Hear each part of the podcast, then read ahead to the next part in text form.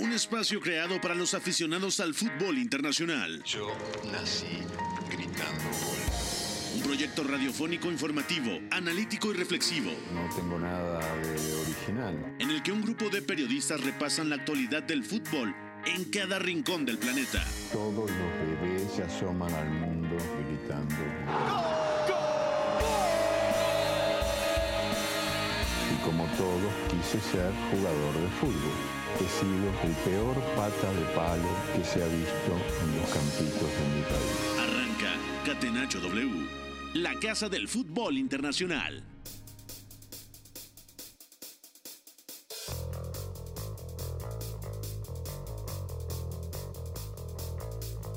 Hola, ¿qué tal? ¿Cómo están? Son las 4 de la tarde con dos minutos. Catenacho del lunes 20 de febrero del 2023. Es un placer saludarlas y saludarlos a todos los que nos sintonizan con lo mejor del repaso del fútbol internacional, actividad en la Premier League. Después de la pausa también hablaremos de la Liga Española, antes de la Bundesliga y por supuesto de la Serie A. Además de cómo ha eh, mantenido la punta de la Eredivisie en los Países Bajos el Feyenoord y también la lesión de Neymar en el Paris Saint-Germain en una victoria muy complicada 4-3 el día de ayer, el día domingo, ante el Lille. Saludo al señor Informe Mendoza. Oscar, ¿cómo estás? ¿Todo bien? ¿Qué tal, Pepe? ¿Todo bien? Un saludo para ti, para toda la gente que nos escucha. Bueno, la verdad es que es un fin de semana en el que sobre todo la Premier League se aprieta bastante con el triunfo del United, con el triunfo del Arsenal y con el empate del City. Entonces, bueno, de eso, la Liga Española y mucho más estaremos platicando. De acuerdo, también está el señor Gustavo Millares. Gus, ¿cómo te va? Te tocó un partido ayer complicado en la Liga MX, ¿no? Te venía escuchando antes de llegar al Estadio Azteca y dije, uy, un Mazatlán Querétaro en domingo no es un plan como para ir con la novia, ¿no? ¿Qué pasa, Pepe? Fuerte abrazo para ti, para Oscar, también eh, para Foy McLovin. Sí, y a final de cuentas, por lo menos existió un golecito por tiempo, ¿no? Que rescataba un poco las Totalmente. cosas, pero eh, en verdad el funcionamiento de Mazatleco y, y de los gallos deja todavía mucho que desear. Y del lado europeo, decir que Barcelona y Real Madrid salieron avantes dentro de algunas eh, cuestiones que se les pudieron complicar durante sus cotejos y en la Premier, pues esa sorpresa del City, ¿no? Que pasaría tal vez Sí. uno de cada diez juegos, pero suceden.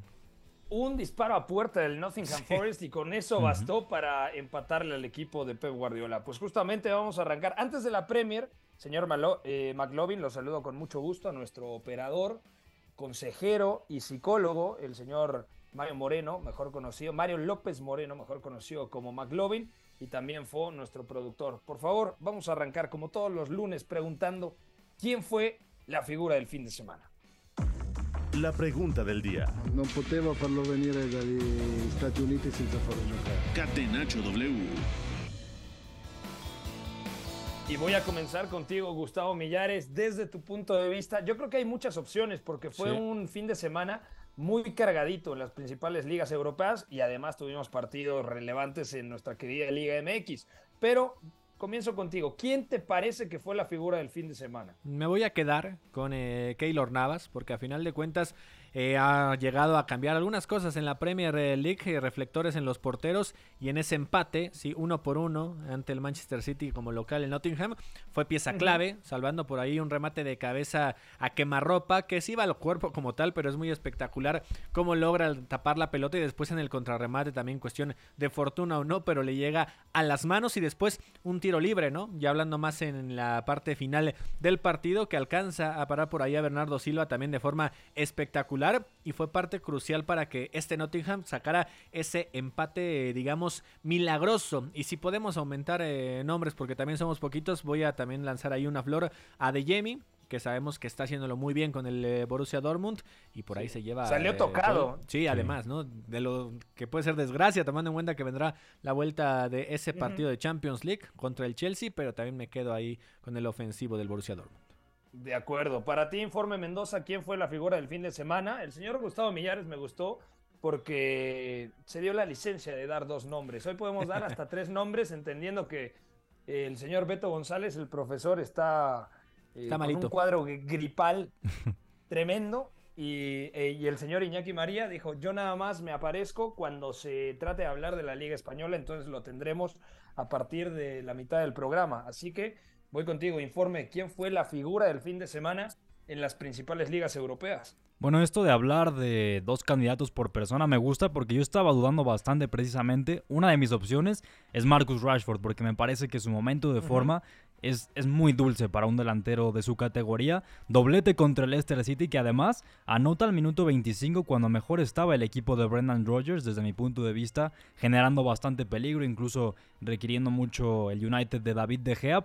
Lo de Rashford creo que también tiene mucho que ver con la confianza que tiene y además es muy versátil porque puede jugar escorado en una de las bandas, puede incluso jugar por detrás del 9 o como 9 mismo, eh, que fue como lo, como lo vimos contra el Leicester City. Para mí lo de Rashford es mm, de verdad algo superlativo y mi otro nombre es el de Martin Odegaard. Para mí también da un partidazo con el Arsenal sí. y me llama la atención porque leí muchas Y más críticas. allá de que falla una clarísima, ¿no? Pero Exacto, yo sí, también sí. comparto, fue un muy buen partido del noruego. Perdona que te interrumpa, Oscar. No, sí, sí, un partidazo de Martin Odegaard, sobre todo por las intervenciones que tenía, cómo detectaba los movimientos principalmente de Eddie Nketiah. Para mí lo de Odegaard también es mayúsculo. Y también en Premier League, eh, Pepe, repitiendo lo del Manchester United, Bruno Fernández se aventa un Sí. gran, gran juego, dando asistencia y en otra, que prácticamente era una más, pero fue Dalot, si no me falla la memoria, el que, el que falla en el ya prácticamente solo para empujarla frente al arquero. Era otra asistencia más de Bruno Fernández, que cuando se carga de ese lado derecho es, puede ser fundamental a la hora No, de y la balones. primera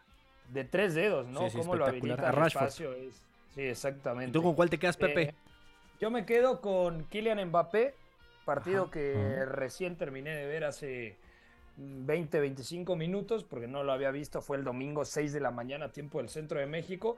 No jugó bien el Paris Saint Germain, es una pena lo que está pasando con Neymar, otra vez se lesiona el ligamento del tobillo derecho, pero Mbappé eh, fue diferencial más allá de que el gol de Messi al 94 termina siendo el del triunfo, pero otra vez aparece Kylian Mbappé. Y también me quedaría en la Premier, quizá mm, me volvió a gustar bastante el partido de Cody Gakpo, ¿eh? más allá de la anotación por ahí del minuto 15, victoria muy importante de los de Jürgen Klopp en St. James Park.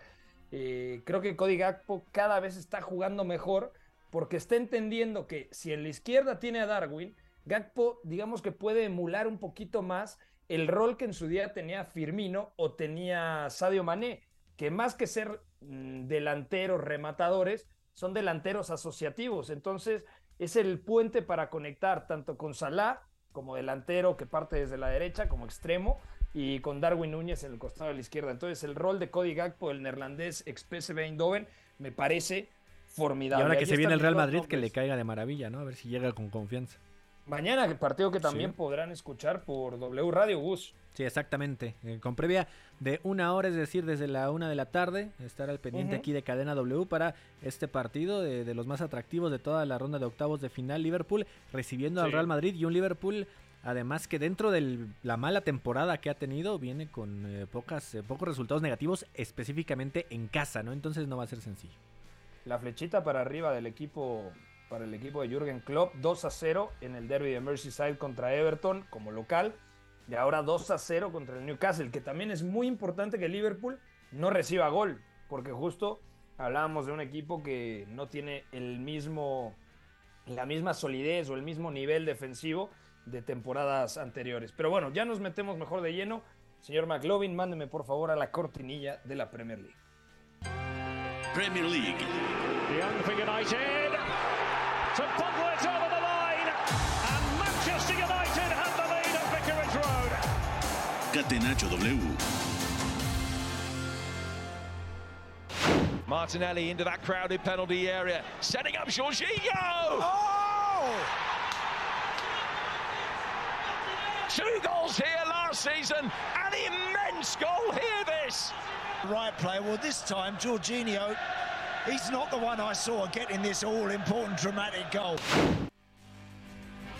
Bueno, en otro acto de personalidad tremendo, el Arsenal ha vuelto a dar la vuelta. Perdía 2 a 1 al medio tiempo. El Aston Villa se fue al frente 2 a 1 después de los primeros 45 minutos con las anotaciones de Oli Watkins, que es una muy buena acción individual.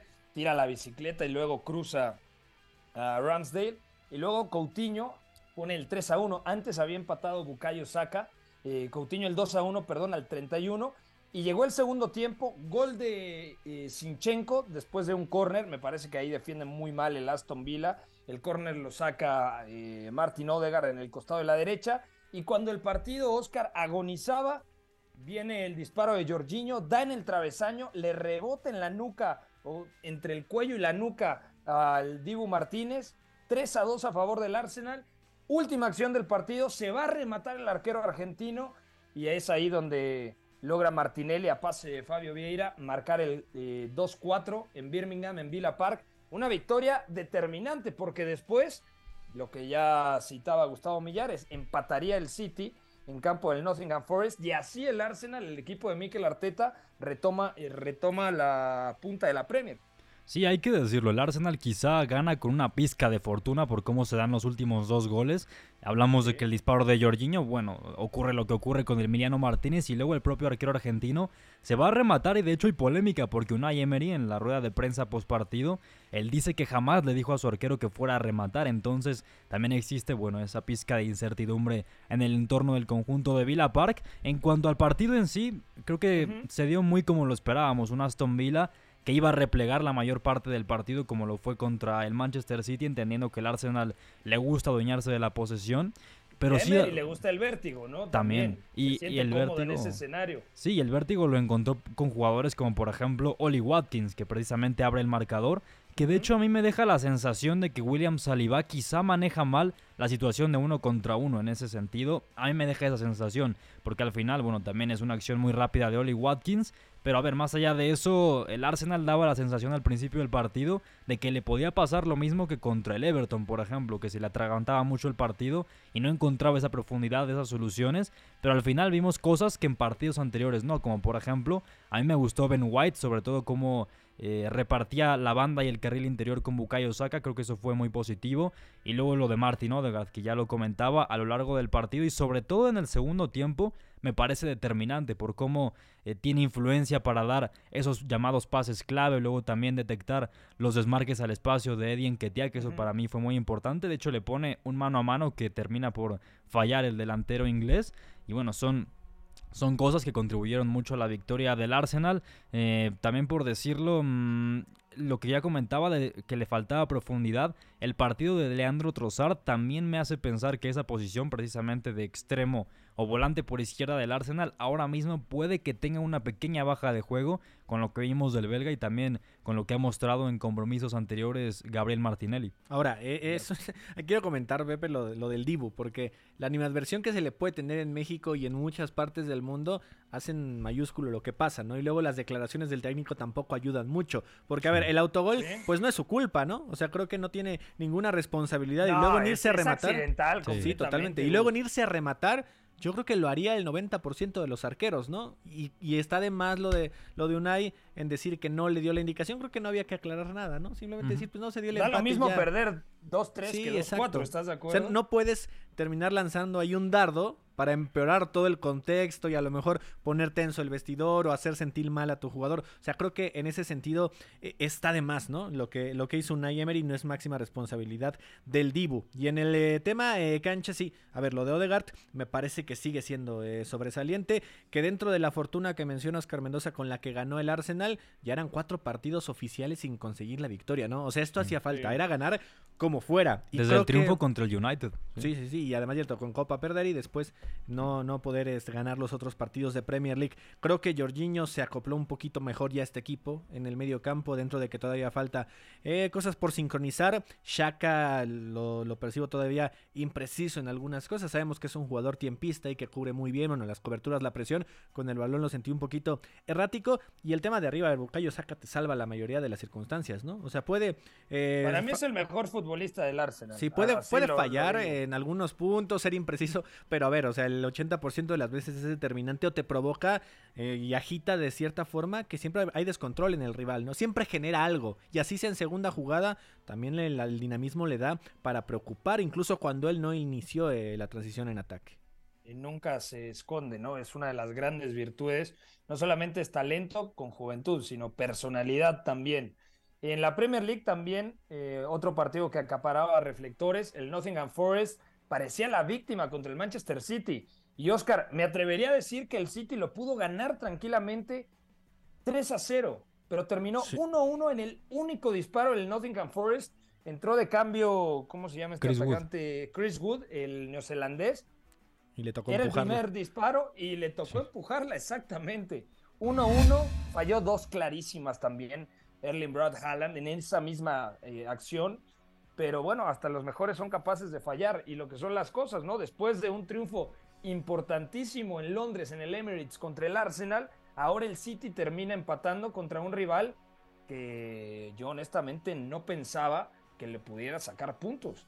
Sí, de acuerdo. Además, el tema del Manchester City es que dominó por completo el partido. De hecho, llegó un momento en que la posesión era, si no mal recuerdo, algo cercano al 85-15 más o menos. Y eso nos dice mucho del tipo de partido que fue un Manchester City que monopolizó el esférico, un Nottingham Forest en repliegue intensivo con eh, la formación árbol de Navidad 4-3-2-1, con ambos mediapuntas también muy involucrados en el juego defensivo, con Morgan Gibbs White y también con Danilo, que de hecho es interesante el cambio que hace Steve Cooper en la segunda mitad porque le da ingreso eh, a Neko Williams y también a Harry Toffolo, si no mal recuerdo, para también complementar un poco esa labor de carrileros, digamos, y cerrar prácticamente con una línea de 6, podríamos decir. Es un Nottingham Forest que conocía muy bien sus limitaciones ofensivas y estaba cada vez defendiendo más cerca del arco de Keylor Navas, que ya lo comentaba Gus en su destacado del fin de semana, tuvo, yo recuerdo sobre todo ese eh, cabezazo sobre Aymeric Laporte, que me parece determinante. Es cierto que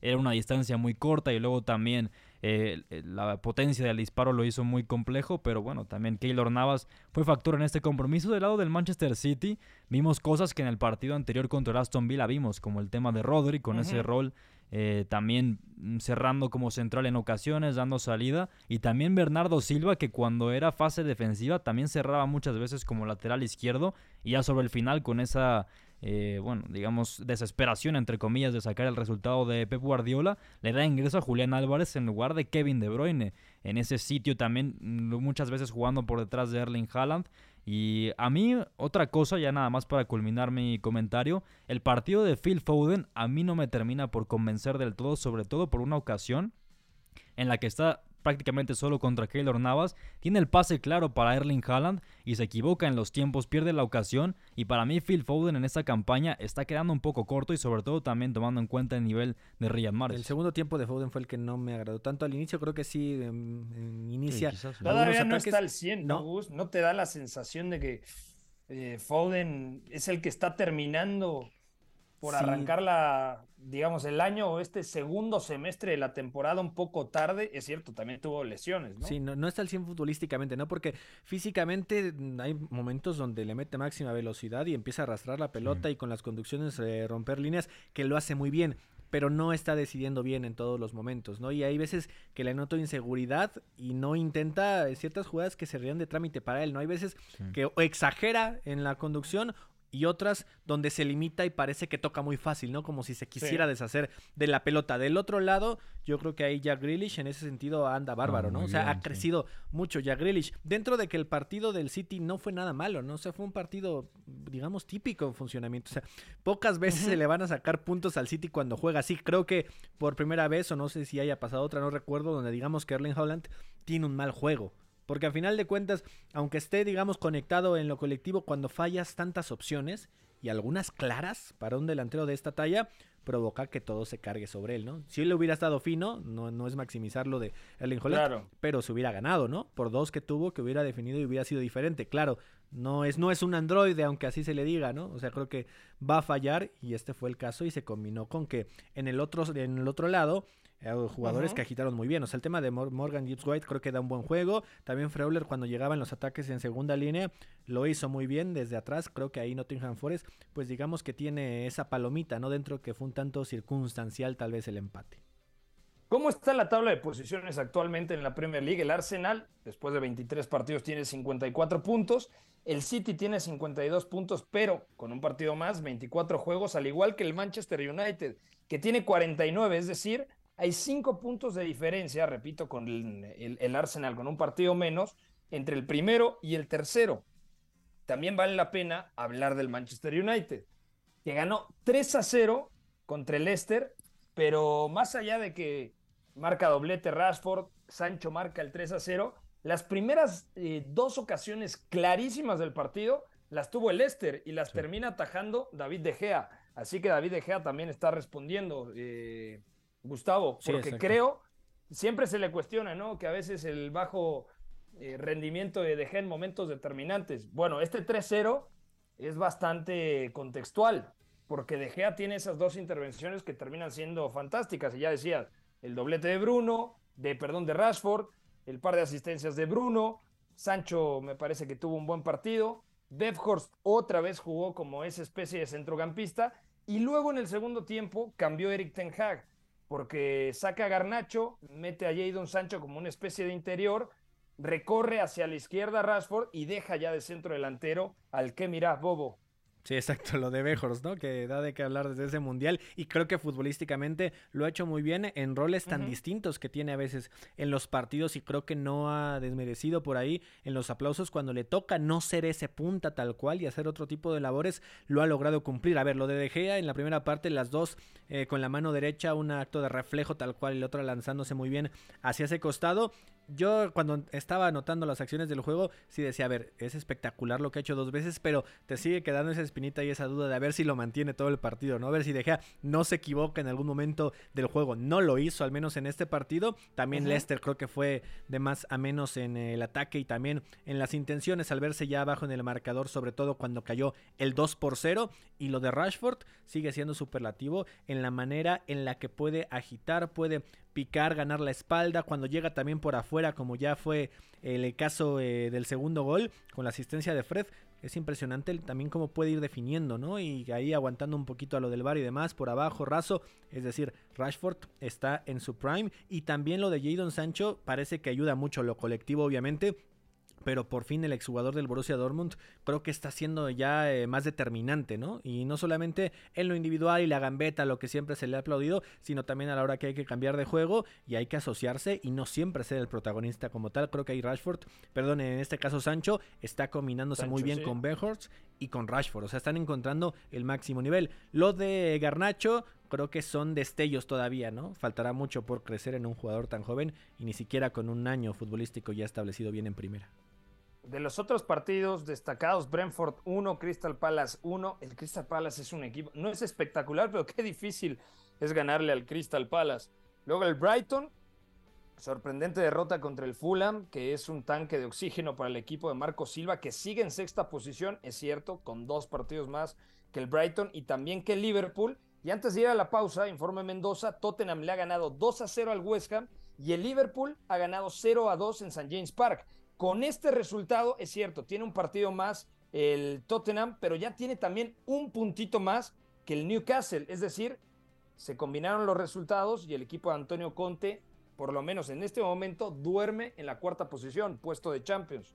Sí, además ya, bueno, desplaza al Newcastle, que era algo que quizá no se veía venir hace un par de meses. Y lo cierto es que la victoria del Tottenham le gana al West Ham, sí, pero tardó en abrir la lata el equipo de Antonio Conte, sobre todo porque ya en el segundo tiempo encontró las costuras a la defensa de los Hammers, eh, principalmente atacando la espalda de los tres eh, zagueros, tanto de Aguert, Ogbona y también de Tilo Kerer. Y algo muy útil en este sentido creo que fue el ingreso de Heung Min Son por la forma en la que acelera ataques y de hecho la segunda anotación es una gran combinación con Harry Kane, una sinergia que han generado estos dos atacantes que es muy especial. Y entró de cambio Son, ¿eh? porque lo había dejado en el banquillo. Yo creo que para dosificarlo, porque el titular fue Richarlison.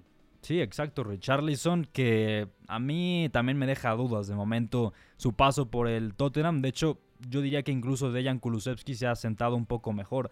Y también quería resaltar rápidamente que a pesar del descalabro, me gustó el partido de Declan Rice y es que creo que fue una demostración de cómo gestionar balón y luego el rango de pase que tiene. Eh, no sé, yo creo que cuando salga del West Ham va a ser una venta muy muy cara y quizá récord en la historia de este equipo. Pensé, Oscar, que quería resaltar que al Cuti Romero no lo amonestaron. Ah, bueno, o es el segundo partido. O, que el Huesca me esté en descenso. es el segundo partido del año, o sea, calendario 2023, donde al Cuti Romero no lo amonestan. O sea, en verdad es hachazo tras hachazo. No, no, de acuerdo. Cuando no está fino anticipando, es complicado. Ya dice el señor productor que vayamos a corte, que está desesperado. Póngase la playera, señor productor. Relájese. Sí, los tres que están en zona de descenso son West Ham. Cuidado, es una situación terrible por la inyección, ¿no? Que le han metido un dineral al West Ham y está en la posición decimoctava. Leeds United en la posición 19 y el Southampton en la 20. Vamos a hacer una pausa. Al regresar hablamos de la Liga Española, de la Bundesliga, de la Serie A y también un poquito de la Eredivisie. Regresamos. El triunfo debe ser también la consecuencia. Lo que para mí es el fútbol. Éramos todos muy amigos, nos gustaba jugar juntos, la pasábamos bien reunidos, intentábamos hacerlo lo mejor posible, atacar mucho y luego recuperarla con la ilusión de volver a atacar. Hasta el Choco Bonito supo rendirse ante la estrategia invencible. Catenacho W, la casa del fútbol internacional. Estamos de vuelta en Catenacho W. Gracias a toda la gente que se reporta con nosotros. Vamos a ir a la Bundesliga. Seguimos esperando al ingeniero Iñaki María. Vamos a ir a la Bundesliga para repasar lo más destacado. Porque la Bundesliga, aunque usted no lo crea, es la liga más emocionante en este momento. Sí, por encima de la Premier en toda Europa. Vamos allá. Томас Мюллер, человек, с которого сегодня началась победа. Bundesliga. Catenacho W. И Бундеслиги я не исключаю, что и мира вообще. Majući da napuni 22 godine, Manu Kone, Neuhaus, ide Hoffman, offside Tiram, Tiram, mislim da je u offside Čekamo, čekamo VAR, 3-1 voli, vodi Borussia, ali da sačekamo malo. Bueno, con goles de Lars Tindel, un golazo al minuto 13, Jonas Hoffman al 55 y Marcus Thuram al 84, el hijo de la leyenda. El Gladbach se impuso 3 a 2 al Bayern Múnich. Por parte del equipo bávaro anotaron Chupo Moting y eh, Tel, el jovencito. También hay que decir, informe Mendoza, que este partido es, o sea, está muy condicionado por la expulsión de Dayoto Pamecano apenas al minuto 8. Sin esa expulsión, no sé si el Bayern Múnich hubiera perdido en campo del Borussia Mönchengladbach, pero con esta derrota del equipo bávaro y la victoria del Borussia Dortmund y el empate del Unión Berlín contra el Schalke 04, último clasificado en la Bundesliga, hay triple empate en la cima de la Bundesliga, es decir, Bayern tiene 43, Dortmund tiene 43, Unión Berlín tiene 43 y no solamente es esto, sino que hay 5 puntos de diferencia entre el primero y el sexto, porque el Freiburgo, cuarto, tiene 40 puntos, el Leipzig, quinto, tiene 39 y el Eintracht Frankfurt, sexto, tiene 38. Además, estos seis equipos siguen vivos en Europa. Bayern Múnich, Borussia Dortmund, Leipzig y Eintracht Frankfurt en UEFA Champions League y Unión Berlín y Freiburg en la UEFA Europa League. Es decir, quien diga la Bundesliga es aburrida, está en un error, por lo menos esta temporada. Y segundo, quien piense que el nivel competitivo de los equipos alemanes en Europa están eh, a la baja, pues también está equivocado, porque encima también tenemos al Bayer Leverkusen, que esta jornada perdió increíblemente de 2-3 eh, contra el Mainz. Pero hay siete equipos en competición europea de Alemania todavía con vida, y la parte alta de la tabla es una locura. Y para ponerlo un poco más interesante, este domingo el Bayern enfrentará al Unión Berlín, entonces ahí...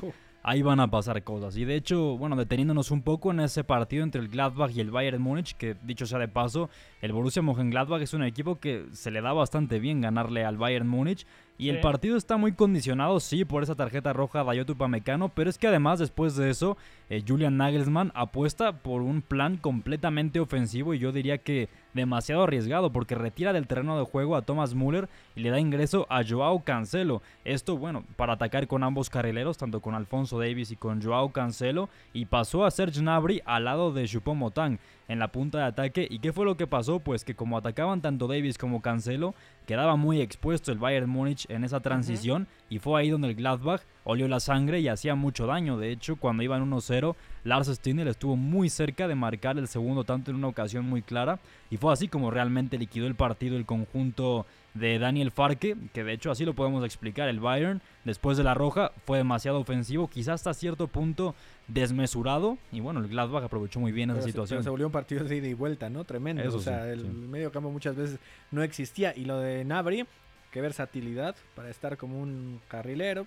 más su volante y después irse a, al segunda punta, ¿no? A ver, eh, en este sentido, creo que sí por ahí, sin la roja de Upamecano, no hubiéramos pensado jamás en este resultado, ¿no? Porque por más que se le pueda dar al Mönchengladbach jugarle de forma decente al Bayern, sí venía de un partido ganado de 5 y sobre todo con lo que había mostrado ante Hertha Berlín se había estado, digamos, lejos de pensar en, en hacerle juego y mira que los jugadores podrían dar, ¿no? Para mantener buen orden defensivo a pesar de las circunstancias, pero también se encontraba con, con algunas fallas que lo obligaban a ir más al frente y volcar todo lo que tenían, eh, sobre todo con las dos modificaciones para empezar el segundo tiempo y de ahí es donde podemos entender que esta Bundesliga se le puede salir de control al Bayern, ¿no? O sea que, que el Borussia Dortmund, sobre todo por lo que viene mostrando que es mucho más equilibrado, eh, con muchas, muchas victorias ligadas y esta de 4-1 sobre el Hertha, con jugadores que están en buen nivel. A ver, Marco Royce, más allá de la asistencia que da, y del gol también que, que mete en ese tiro libre, digamos que está eh, totalmente orquestando este, este juego, la velocidad que tiene el Borussia Dortmund con el caso de Adeyemi y de Malen, que son dos explosivos a más no poder y que además Adeyemi cada vez está definiendo mejor, ¿no? Ya no solamente es correr, gambetear, eh, picar, o sea, ya está siendo un futbolista más maduro a la hora de definir. De acuerdo. Ya está con nosotros el señor Iñaki María. Iñaki, muy buenas, ¿cómo te va? Iñaki a la una. Se durmió. Iñaki a las dos. Iñaki, muy bien, perfecto. ¿Te habías muteado o qué pasa? ¿Todo Sí, bien, sí, ingeniero? estamos con, con el silenciador puesto. No vaya a ser que luego sepan quiénes hemos sido. De acuerdo. ¿Cómo va todo, Iñaki? ¿Algún comentario rápido de la Bundesliga antes de pasar a la Liga Española? ¿Te está gustando, Bueno, pues que no? lo del Supongo. Gladbach eh, no- nos tenemos que poner a, a revisar en serio por qué el Gladbach es eh, la bestia negra del Bayern. Si el Bayern, de vez en cuando, eh, me, me voy al caso de Sommer, el más reciente, le quita jugadores al Gladbach. La aspiradora bávara, ya sabemos que va pueblo por pueblo eh, con el autobús recogiendo lo que más le gusta de la Bundesliga, pero se ha encontrado con dos equipos que son Eintracht y sobre todo el Gladbach, que, que no es capaz de, de ganarlos con facilidad. El Gladbach son ya seis partidos consecutivos sin perder contra los de Baviera. Y bueno, pues esta vez, como habéis dicho, eh, circunstanciar por la expulsión. La otra vez, precisamente en la primera vuelta, porque Jan Sommer se sale. Yo creo que es la mayor exhibición que he visto de un portero esta temporada. Pero cuando no es por A, es por B. Y este equipo le, sigue rascando. A mí esta liga me recuerda un poco, ¿sabéis a qué? A la- 2012. a- no, no, a la liga que gana el Mónaco cuando el, eh, en principio era el Niza el que 2017. le estaba manteniendo el pulso, el Niza de, de Lucien Fabre, le estaba manteniendo el pulso al Paris Saint Germain y Sí, nadie la, hablaba la- del la tercero. temporada de Mbappé. Exacto, esa primera temporada de Mbappé. Nadie hablaba del tercero que era el Mónaco y fue el más regular en la segunda vuelta y el que se acabó llevando el título, pues vamos a ver si el Borussia Dortmund no va un poco por ahí, porque siempre, bueno, siempre, eh, estos últimos meses se ha dicho el Union Berlin, vamos a ver hasta dónde le alcanza, pero no parece que esté en peligro el título del Bayern. Y el Borussia Dortmund no vamos, no sabemos si para quedarse, pero llegar ha llegado. De acuerdo. Dejamos aquí el tema de, de la Bundesliga y ahora viajamos a la península ibérica. Vamos a hablar de la Liga Española. La Liga. Con el balón en bandeja de plata, gol. Marca el Atlético de Madrid, sociedad ilimitada. Catenacho W.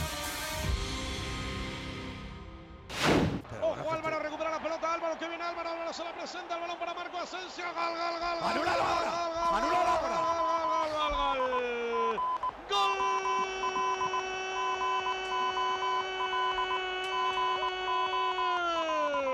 del niño de oro, gol de Marco Asensio, otra vez fabricado. Qué presentación del chaval en el Sadar. Aparece Marco Asensio, posición natural, con la zurda, cruzadito, raso, por bajo, imparable para Herrera, para anotar el segundo. Con anotaciones de Federico Valverde al 78 y de Marco Asensio al 92, ha ganado el Real Madrid en el Sadar contra Osasuna. Un partido complicado, Iñaki se le estaba indigestando y además tiene una clarísima cuando el encuentro está 0 a 0, el atacante croata ante Budimir y luego pues rápidamente reacciona el Real Madrid. Antes hay también dos mano a mano que saca Sergio Herrera a Vinicius, pero Vinicius no perdona la tercera y asiste a Fede Valverde para marcar el primer gol del partido. Única, eh, una vez que marcó el equipo de Carlo Ancelotti, realmente no tuvo tantas complicaciones. ¿Qué te pareció el partido? ¿Te gustó no te gustó lo de Camavinga a medio centro? A mí me parece que Eduardo Camavinga ha sido el mejor futbolista del Real Madrid junto seguramente con Vinicius de la cancha. Sí, para mí Vini, el más insistente, el que estaba en todas, el Real Madrid buscó bastante atacar en profundidad con esos envíos eh, para aprovechar que le defendía Moncayola, que es un centrocampista medio centro, interior, juega un poco de todo, pero reconvertido al lateral, porque ahora mismo tiene overbooking en medio campo y en el lateral derecho va un poco más cojo el equipo de Arrasate, lo, Sí. met- lo lleva metiendo ahí ya un mes y bueno, pues eh, en velocidad, por toma de decisiones, yo creo que ahí se, se vio bastante fuera en el duelo contra Vini. El Real Madrid lo buscó quizá en exceso, pero dio fruto, porque ya lo decías tú, Pepe, primeros 10 minutos tiene así una bastante clara el brasileño, la saca Sergio Herrera, que por cierto no era el titular. Lo que pasa es que como al Real Madrid le ha parado unas cuantas, a Benzema le paró dos penaltis, quizá también un poco por lo psicológico, eh, lo llevó por esa vía y, y Sergio Herrera hizo varias paradas de mérito, las dos que mencionas a Vinicius. Era Aitor pues, Fernández, ¿no? Sí, Aitor. Fernández era el que yo creo que está jugando eh, más minutos esta temporada. Sergio Herrera es el portero de Copa que ha llegado hasta semifinales Osasuna, sigue vivo en la competición. Bueno, los dos con minutos, pero digamos que el del día a día era más el ex de el Levante.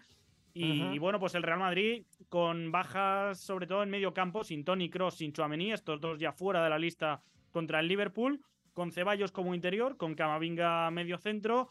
Yo creo que no es un medio campo tan dominante como el de los titulares, no creo que esté descubriendo nada, pero bueno, para ciertos contextos sí que creo que, que para cuando toca agitar los partidos, porque el Real Madrid no empezó tampoco eh, mirando mucho el crono, pero a medida que fueron pasando los minutos subió esa marchita más y ahí es cuando yo creo que, que el medio campo eh, me- mejoró un poco lo que estaba siendo un primer tiempo muy plano. De acuerdo. Eh, también, algo que quieras comentar, Gustavo Millares, de este partido. Sin Karim Benzema, el Sí. Real Madrid pierde ese futbolista que es capaz de conectar con el ataque. Los eh, apoyos, los descensos de Karim Benzema son fundamentales para que el Real Madrid fluya con la pelota y esto se combinó con un primer tiempo, una primera parte en donde Rodrigo no estuvo tan acertado. En el segundo tiempo creo que mejora Rodrigo Gómez. Sí, y además fue un partido que no luce, o mejor dicho, no fue tan sencillo como lo haría lucir el marcador, ¿no? Porque en verdad fue un cotejo que sobre todo en el primer tiempo tuvo un Osasuna que fue peligroso, que presionaba creo que de forma inteligente y así como bien dices, sin Benzema eh, se pierden muchas cosas, también es muy grato para eh, Ancelotti, para el Real Madrid, que Valverde poco a poco esté volviendo a, a ese nivel, ¿no? Es decir, tal vez no sea todavía el mismo de hace un- algunos meses y del año pasado en general, lo que significó del medio campo y también pegado a la banda derecha cuando era eh, requerido en esa zona, pero a ver, ya es otra vez un futbolista que se empieza a notar más cómodo, que empieza a decidir mejor, que también es mucho más preciso, le toca marcar y ahí está como uno de los mediocampistas más goleadores de este equipo del Real Madrid. Lo de Vinicius creo que sigue al máximo nivel, ¿no? Por ahí se le anulan eh, par de goles, pero creo que termina siendo el alma del ataque de esta escuadra. Y a ver, creo que también esa mente de merengue estaba repartida ya en dos cosas muy diferentes, ¿no? Y uno es el partido precisamente de mañana. Y además creo que este Real Madrid luce, a pesar de lo del Liverpool que se ha venido mostrando mejor, como el favorito y además en Champions no se le puede dar como el segundo equipo en un juego, ¿no? Siempre va a buscar ser el protagonista por esa sangre que tanto mencionamos aquí en el Catenacho. Benzema se está? ha entrado en la lista, ¿eh? por recalcarlo. que y Kroos titular- no. ¿No? ¿Cómo? Sí, no, no, no está bien. Kroos y Chouameni son los que no están. No. Benzema sí ha entrado. Exacto. Y Ferland Mendy, que también está fuera. Aunque esto parece que vamos a ver ahora ya con continuidad a Alaba como lateral, que ofensivamente seguramente gane algo el Real Madrid, pero defensivamente para emparejarse con Mohamed Salah, Salah, ¿eh? Claro. no parece el partido más, más indicado. No digo que Alaba no, no tenga conceptos defensivos, pero para el uno contra uno yo creo que el francés más especialista. Ceballos también muchos envíos en profundidad, eh, buscando a Vini sobre todo, pero también alguna eh, ruptura de Álava que ya no nos tiene tan acostumbrados, pero que sí que es ese jugador que no solo te va a dar ventajas eh, saliendo, sino también llegando, centrando, bueno, un recurso diferente en el lateral izquierdo al fin y al cabo. No me ha gustado tanto el partido de Ceballos y cómo siente el Real Madrid la ausencia de Tony Cross, porque cuando el Real Madrid necesita desahogar, por ejemplo, de izquierda a derecha o saltar un poco las líneas, un cambio de orientación de Tony Cross te facilita la vida, ¿no? Eso es Tony Cross. ¿Cómo está la tabla de posiciones, compañeros? El Barcelona tiene 59 puntos, Real Madrid 51. Real Sociedad tiene 43, además la Real Sociedad empató muy temprano el sábado contra el Celta de Vigo en Anoeta. ¿Se sigue llamando Anoeta o ya como le dicen Iñaki? Sí, Real de Arena, creo que Real por Arena. motivos de patrocinio, pero bueno. Para sí, mí siempre será Anoeta, ¿eh? Sí, sí, sí. Eh, ahora pasamos al Atlético de Madrid, que está sentado en la cuarta posición, cuatro más que el Betis, 37 de Betis, los colchoneros 41. Y toca hablar del Barcelona, también informe Mendoza, porque ha ganado 2 a 0, tuvo que hacer algunas modificaciones. Pero yo creo que lo más destacado del partido del Barcelona termina siendo Ferran Torres, sobre todo la primera parte, porque produce el primer gol de Sergi Roberto, que era gol cantado de Lewandowski, pero caza muy bien el rebote el centrocampista Blaugrana. Y además, ocho regates completados. Me parece una locura el primer tiempo de Ferran. Sí, porque además Ferran Torres en la acción del 1 a 0 en el gol de Sergi Roberto deja a tres rivales en el camino y de hecho él mismo lo mencionó después del partido. Para él, esos primeros minutos del partido fueron sus mejores con la camiseta del Barça y podría ser. Nunca lo habíamos visto tan acertado en el uno contra uno y fue el mejor futbolista del Fútbol Club Barcelona porque además Xavi Hernández se vio forzado a regresar, forzado entre comillas, a regresar a jugar con un par de extremos puros como lo son Ferran Torres y Ansu Fati, pero ojo con lo de Ansu Fati porque también jugaba mucho por dentro entendiendo que Alejandro Valde daba la profundidad por izquierda, que es algo que conociendo sus cualidades es natural llegado a este punto. Y en general podemos decir que el primer tiempo del Barça fue muy bueno, ya en la segunda mitad mm, no tanto, lo mismo que le, le hace falta quizá controlar un poco más ciertos tramos del partido y más contra rivales que pueden llegarle a exigir, incluso por ahí hay un gol anulado al Cádiz en la segunda mitad. Y ot- otra cosa es también eh, desta- destacar a Andreas Christensen, que tuvo una magnífica exhibición. Y yo resaltaría también sobre todo cómo gana duelos, cómo va el corte, es muy acertado y luego en salida de balón también aporta mucho. ¿Habrá un partido, Iñaki, que veamos del Fútbol Club Barcelona sin que ya sea el tema de los árbitros, el tema central? A mí me da. A ver, yo lo tengo muy claro. Si el Barcelona es culpable, el Barcelona tiene que pagar. Punto. Y con las consecuencias que, que se lleve de por medio. Pero ya inclinar, orientar toda la conversación a es que los árbitros están favoreciendo siempre al Barça, me parece desgastante. O al ¿Cómo Real lo ves Madrid? ¿no? Sí, pero ahora con el tema Sí, claro. de la supuesta inyección económica a este personaje que era... No, eso realmente supuesta no, porque el club ya lo ha admitido. Lo que pasa es que se escuda diciendo que, bueno, es como un trabajo de scouting, igual que tienen contratados a ojeadores para estudiar a los rivales, que en este caso tenían contratado a o Negreira, se llama, para eh, controlar la federación, pero claro, o sea, para controlar, para eh, hacer eh, informes eh, sobre los árbitros que le tocaban en cada partido. Lo que pasa es que tenía mano esa misma persona para elegir a los árbitros de cada jornada y por lo tanto pues ahí es donde llega el conflicto de intereses y la particularidad de que según esta persona deja de tener ya esa mano para designarlos, el Barça deja de contar con sus servicios y pasa de gastar millón y pico de euros por temporada a gastar ahora no sé si son 35.000 euros. Oh, es, es una locura. Pero aparte toda la conversación se inclinará hacia eso. Otro partido destacado, cambiando un poco de tema, el Atlético de Madrid contra el Athletic Club de Bilbao. Llegué por ahí del minuto 30 porque estaba en otro partido. Le presté atención, los últimos 15 de la primera parte son bastante flojos del Atlético de Madrid, pero el segundo tiempo es muy positivo. Yo creo que de lo mejor que le he visto en liga al Atlético de Madrid esta temporada y además un golazo de Antoine Griezmann, otra vez modifica tácticamente el Cholo Simeone porque lo pasa a la izquierda Antoine con el ingreso de Memphis Depay y también de Álvaro Morata, termina atacando en la derecha con Llorente, también saca a Rodrigo de Paul y mete al chico eh, Pablo Barrios. Me gustó el segundo tiempo del Atlético de Madrid, Iñaki.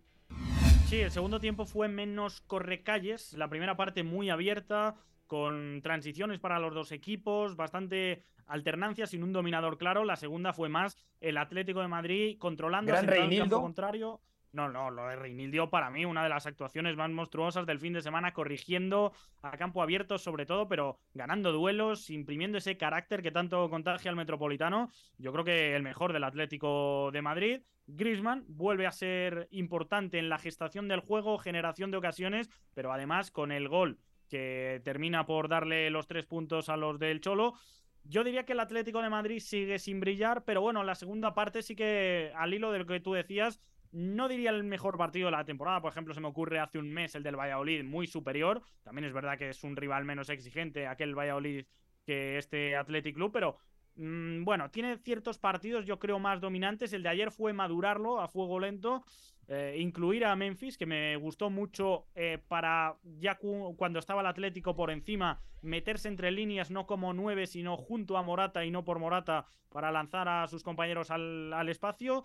Y el Atlético de Madrid no lo mató, pero bueno, aún así yo creo que la segunda parte sí que, sí que supo eh, gestionar bien los tiempos y no tener esa ansiedad y problemas contra rivales que le esperen como acostumbra. De acuerdo, vamos a dejar aquí el tema de la Liga Española, viajamos rápidamente a Italia para hablar del calcio, de la Serie A. Serie A. Milinkovic, entro a cercare immobile. Col destro, battuto Bizzarri, la ribalta la Lazio. Catenaccio W. In vantaggio. Saw there, he defends well without the ball. A complete striker. Probably one of the best in Europe and one of the best in the world. Kvaratskhelia, fantastic play by him.